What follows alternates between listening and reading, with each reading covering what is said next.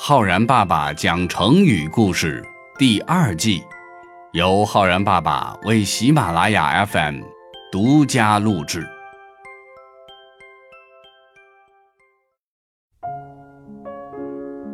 亲爱的小朋友们，我是浩然爸爸。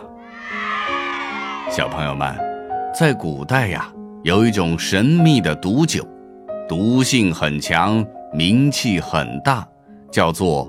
鸩酒，据说是用一种叫做鸩鸟的鸟，它的羽毛所浸泡出来的酒。传说中呀，这个鸩鸟爱吃剧毒的毒蛇，所以它的羽毛呢也带有强烈的毒性。不过在现实生活中呀，今天的我们谁都没有见过这种传说中的鸩鸟，倒是对一个和鸩酒有关的成语。非常的熟悉，那就是今天浩然爸爸要给小朋友们讲的“饮鸩止渴”。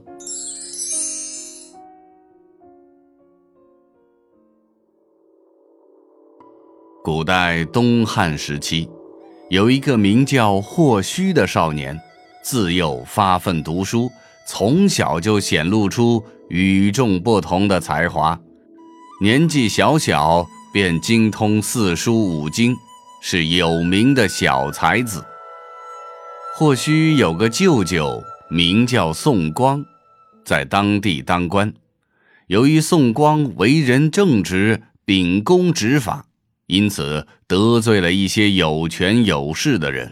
那些人呐，就把宋光看作是眼中钉、肉中刺，欲除之而后快。后来呢？那些有权有势的人联合起来，诬陷宋光，说他私自篡改了皇帝所颁下来的诏书。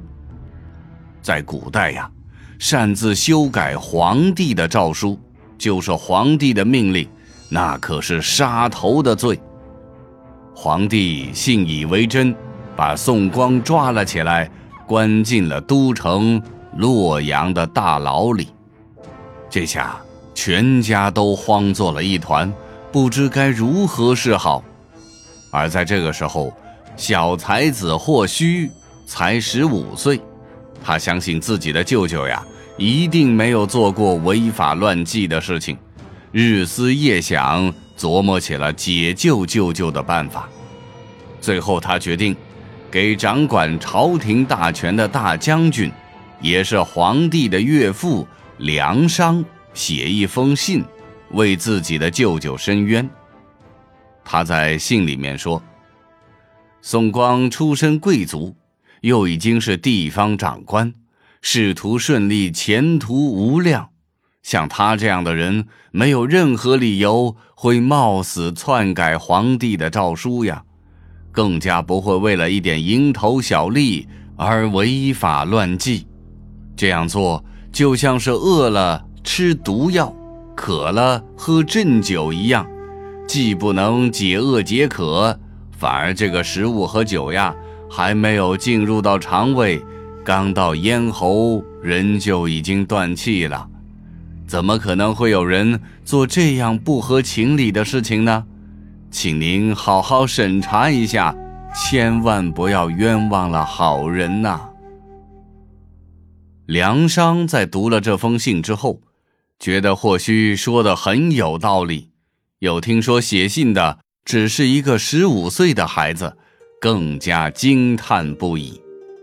后来这个案件呀，真相大白，宋光也被无罪释放了。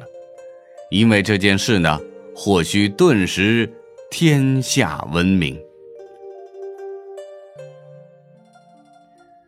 这个故事出自于南朝刘宋的历史学家范晔所写的《后汉书》，其中的《霍虚传》说：“辟由僚机于附子，止渴于鸩毒，未入肠胃，以绝咽喉。”成语“饮鸩止渴”由此而来，意思是为了解渴。而去喝剧毒的鸩酒，比喻用错误的办法来解决眼前的困难，而不顾严重的后果。小朋友们，生活当中遇到困难，那是很正常的。困难面前不要慌张，仔细分析，认真思考，找出最合理、最有效的解决办法，那困难总会迎刃而解的。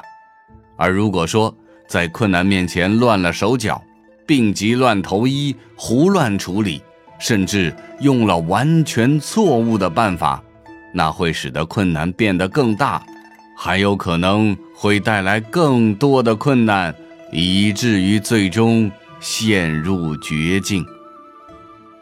如果说我们要用“饮鸩止渴”这个成语来造句的话呢，可以这样说：小刚一缺钱就到处借钱。这样饮鸩止渴，肯定后患无穷呀。或者说，明知道饮鸩止渴，小明也已经别无选择了。好了，小朋友们，你学会了“饮鸩止渴”这个成语吗？会不会干这样的蠢事呢？